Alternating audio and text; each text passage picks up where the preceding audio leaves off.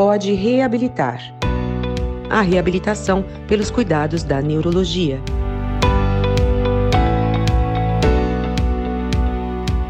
Olá, bem-vindo ao primeiro episódio do Pode Reabilitar mais um canal de conteúdo da neurofisiologista e neurologista infantil doutora Simone Amorim, para o esclarecimento de doenças e síndromes neurológicas. Com mais de 20 anos de atuação, a doutora Simone conduziu sua trajetória profissional para a área da neuroreabilitação, tendo atualmente um foco especial na condução da toxina botulínica na área neurológica, em crianças e adultos, que são agregados com as demais terapias da equipe multidisciplinar que ela lidera em sua clínica. Bem-vinda à estreia do seu canal, doutora Simone. Ah, muito obrigada, Érica. É um prazer poder é, né, inaugurar começar mais esse canal de comunicação aí com os nossos ouvintes, com os nossos pacientes. Então é sempre muito bom, é um canal a mais para a gente levar informação de qualidade para a população. Fico muito feliz, muito obrigada. Sem dúvida, e esse formato, inclusive, facilita muito as pessoas poderem ter acesso à informação, ouvindo, né, onde elas podem executar suas atividades, arrumando a casa, caminhando, trabalhando, dirigindo e receber conteúdo. Então, o podcast tem essa facilidade, então foi uma iniciativa muito boa a sua de, de criar esse canal.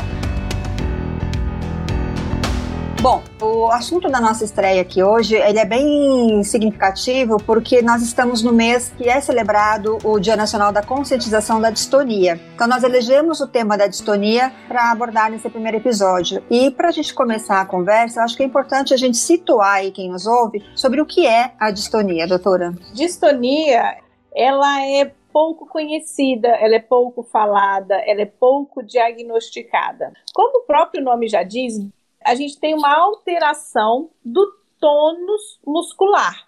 É um tônus disfuncional, é um tônus errado, é um tônus aumentado. Então, distonia, ela é um dos tipos de hipertonia. Quer dizer, quando você tem o músculo trabalhando mais de uma forma exagerada, a gente pode ter alguns tipos dessa hipertonia, desse aumento de tônus. Um deles é a espasticidade, o outro a distonia. E aí, no extremo, a gente teria uma rigidez. É aquele paciente que o músculo ele é tão tenso que ninguém consegue mover para nenhuma direção. Mas, nos casos que, em que a gente consegue lidar e consegue movimentar esse paciente, nós temos a espasticidade e a distonia, e o foco hoje a gente vai falar de distonia, dessa disfunção muscular. E doutora, quais são as causas da distonia? Bom, as causas elas são variadas, mas o que a gente tem de fisiopatologia na distonia ainda não totalmente esclarecido, mas a gente já sabe que essa alteração no tônus muscular, ela vem de um comando errado do cérebro. Nós temos algumas áreas, alguns núcleos chamados núcleos da base, que são os núcleos que estão dentro do nosso cérebro que comandam os nossos movimentos quando a gente quer pegar uma caneta, quando a gente quer pegar um objeto, quando a gente está ali escovando o dente, quando a gente está fazendo algum movimento mais fino com as mãos. Existe um controle do nosso cérebro ali o tempo inteiro para que a gente não faça nem mais nem menos, para que a gente não coloque mais força do que é necessário, nem menos força do que é necessário. Quando existe a distonia, esse equilíbrio entre o que é excitatório e o que é inibitório, ele é perdido. Então, a gente tem muito mais aí no paciente distônico uma perda da inibição.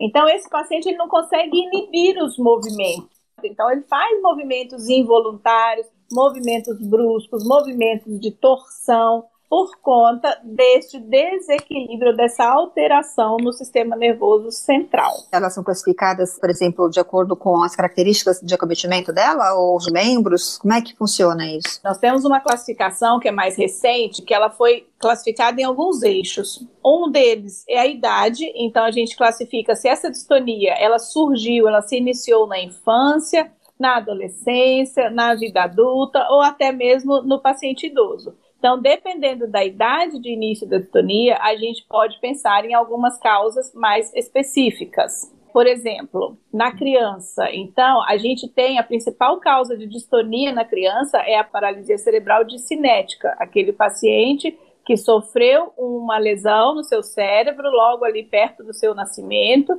e essa lesão no cérebro leva a esse comprometimento dos movimentos. Essa é a principal causa na infância. Distonia cervical, ela é muito mais comum em paciente ali por volta dos seus 30, 40, 50 anos de idade. Então, dependendo da idade, a gente também já pode pensar num tipo mais específico. O outro eixo de localização. Então, nós temos as distonias consideradas focais, que elas acometem assim um único membro, ou as segmentares, que vão acometer duas partes do corpo. Então, por exemplo, eu posso ter uma focal de mão. Nós temos a cãibra do escrivão, que o paciente ele começa a ter dificuldade para escrever, dificuldade para segurar um objeto com essa mão, nós chamamos às vezes de tarefa específica. Quando ele vai fazer aquele movimento, o músculo entra nesse tônus errado e aí ele tem toda essa sintomatologia. Nas segmentares, por exemplo, ela tem uma distonia na face, né? Tem um, um, músculo, uma movimentação errática na face e no membro superior. Então, nós temos dois segmentos do corpo afetados, então, segmentar. E nós temos a generalizada, quando a gente tem dois, três ou mais segmentos do corpo. Ah, apareceu nas duas pernas em um braço, apareceu nos dois braços e na cabecinha, ou nos, nos, quatro membros, como nós falamos. Então, essa é um dos eixos que a gente classifica a distonia. Se ela é generalizada, se ela é focal, se ela é de início na infância, se ela é de início na idade adulta. Existe a cãibra de escrivão também, ela é uma distonia, não é isso? Sim, ela é uma distonia focal. Geralmente esse paciente, ele tem um acometimento dos músculos da mão, nos músculos de, de, punho e de dedos, né? Musculatura essa que vai comandar esses movimentos finos, de, por exemplo, de fazer uma pinça com o polegar e o indicador. Essa distonia da câimbra do escrivão, ela é uma distonia focal. Doutora, mas e a prevalência da distonia? Ela vai depender muito da idade e do, do nível de comprometimento, do nível de acometimento dessa distonia. Então, por exemplo, na criança, a gente tem do, do universo inteiro de paralisia cerebral, só 20% desses pacientes vão apresentar um quadro distônico, uma paralisia cerebral de cinética. Quando a gente fala de distonia cervical, a prevalência é muito maior em mulheres do que em homens. Distonia do músico, né? O músico faz muitos movimentos com a boca, além da mão também, dos dedos ali, né? De dedilhar algum instrumento musical, mas também muitos com a boca. Então, pode levar a uma distonia que a gente chama de oromandibular, que é desses músculos perto da boca.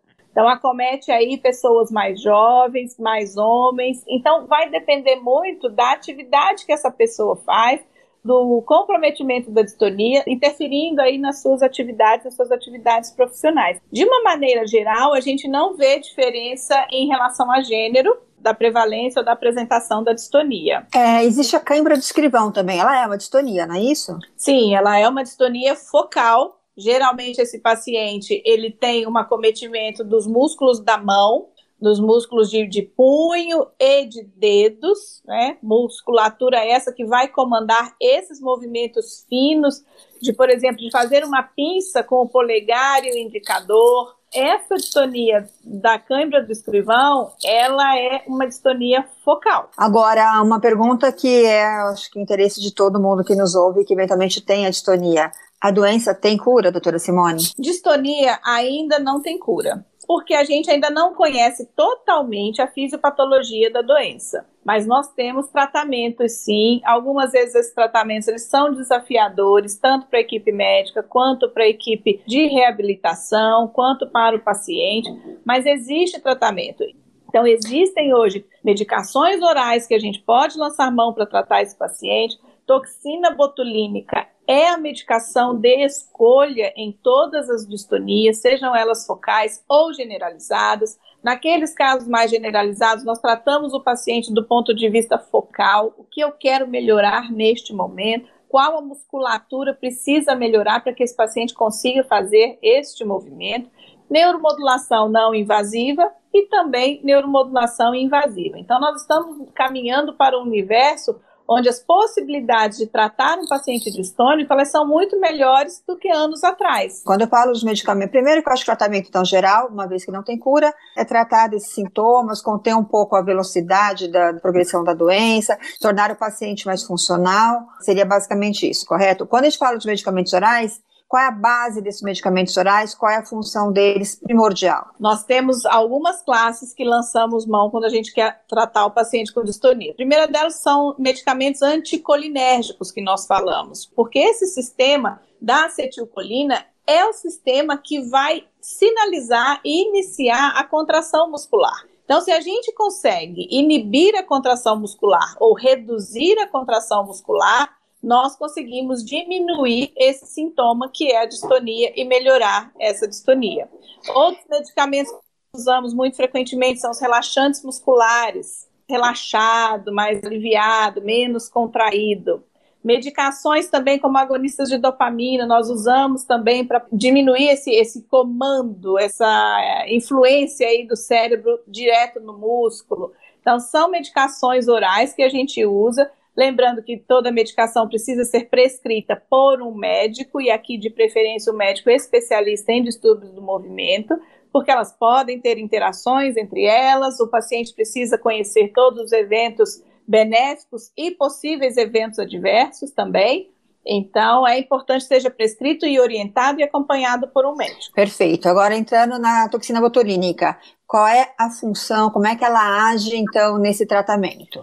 A toxina botulínica ela é uma toxina produzida por uma bactéria, purificada em laboratório. O que a gente trata comercialmente hoje é totalmente diferente de uma toxina de uma bactéria in natura, por exemplo, né, que poderia causar doença. Então, aqui a gente fala de uma toxina purificada em laboratório que não vai causar doença. O que ela vai fazer é diminuir a contração muscular, exatamente por diminuir, por interferir nesse sistema colinérgico que eu falei anteriormente. É a acetilcolina que diz para o músculo: olha, contraia, contraia agora. A toxina botulínica, uma vez injetada no músculo, ela sinaliza para que esse músculo não contraia ela vai lá e impede a liberação dessa acetilcolina.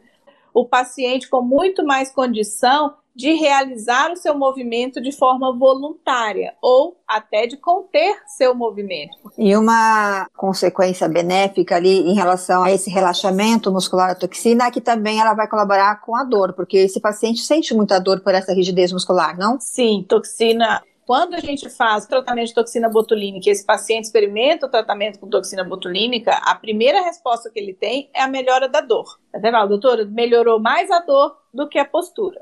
Mas a postura também melhorou. Então, toxina botulínica, além de diminuir a liberação da acetilcolina, também diminui a liberação de outros neurotransmissores de dor.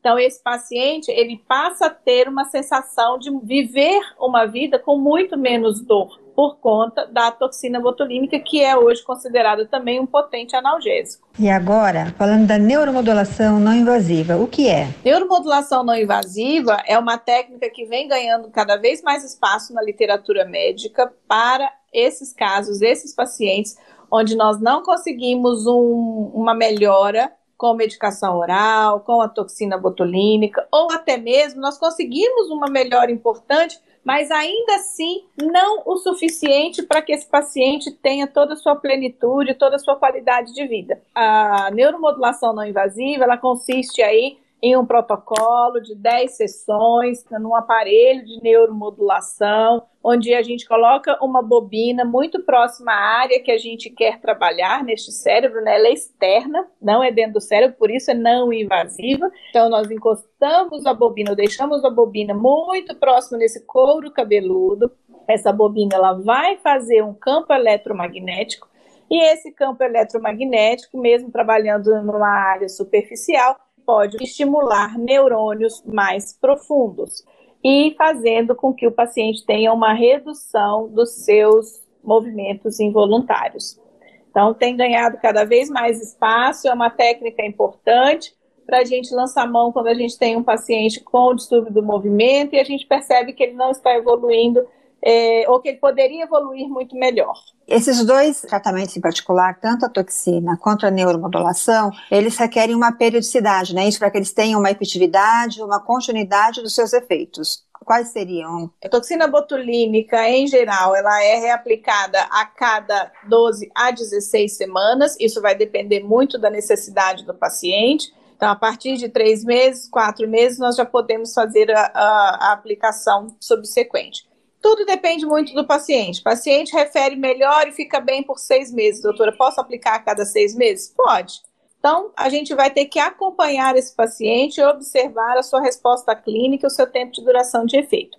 Neuromodulação não invasiva, a gente preconiza aí uma, duas vezes no ano, nessas 10 sessões, né, por tratamento, podendo se estender esse protocolo, tudo muito individualizado, cada protocolo vai ser individualizado. Então, uma, duas vezes no ano, a gente pode repetir esse protocolo de neuromodulação não invasiva. E, doutora, tratamentos são cobertos pelo rol da ANS, estão em SUS? A aplicação de toxina botulínica, sim. Nós temos o código CID, o Código Internacional de Doenças, e ela está contemplada no rol da ANS.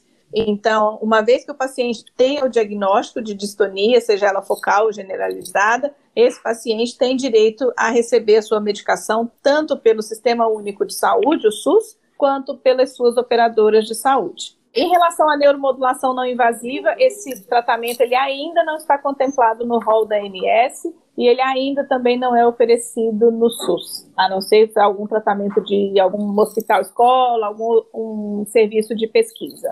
Doutora, bom, acho que a gente conseguiu dar um panorama aí bem geral sobre a doença, né, sobre as linhas de acometimento, as, as origens e, a, e, a, e, principalmente a condução que dessa doença que impacta muito importantemente a, a vida das pessoas, né?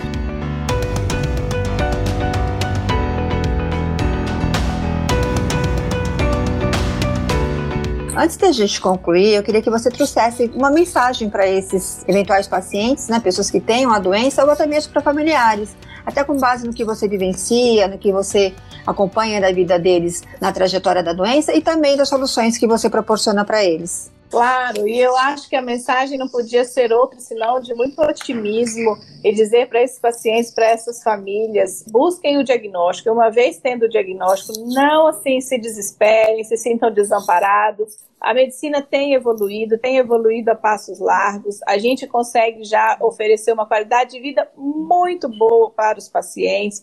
Nós temos algumas indicações como, por exemplo, um blefaroespasmo, que é uma contração aí da pálpebra, né? O paciente tem uma melhora de mais de 90%, uma resposta muito melhor de 90% com toxina botulínica.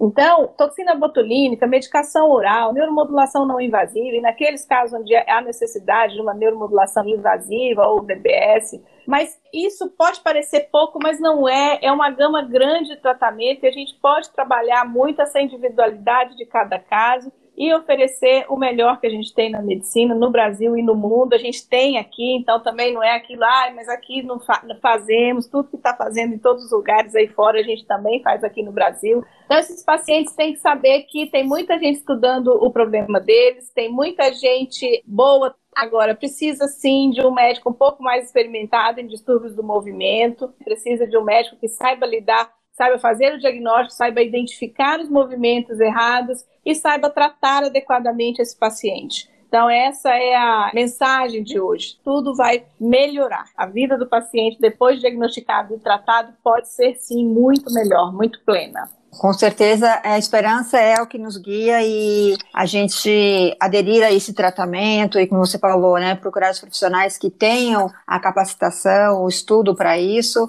é fundamental e, e, diante disso, com certeza, esses pacientes vão ter mais qualidade de vida. Bom, agradeço muito, doutora Simone, a oportunidade que deu também aprender, né, junto com esses nossos ouvintes, sobre esse assunto tão importante. A gente se despede por aqui, esperando que tenha sido útil e eu tenho certeza que foi útil para todos que nos ouvem. Quem quiser desejar ficar mais informado, né, por dentro das doenças neurológicas e do universo da neuroreabilitação, eu convido a acessar o site da doutora Simone, que é www.doutorasimoneamorim.com.br e lá vocês encontram os canais das redes sociais, onde a doutora alimenta diariamente ou quase diariamente com informações bem importantes sobre esse universo que a gente abordou aqui, tá bom? Então, tchau, até o próximo Pode Reabilitar.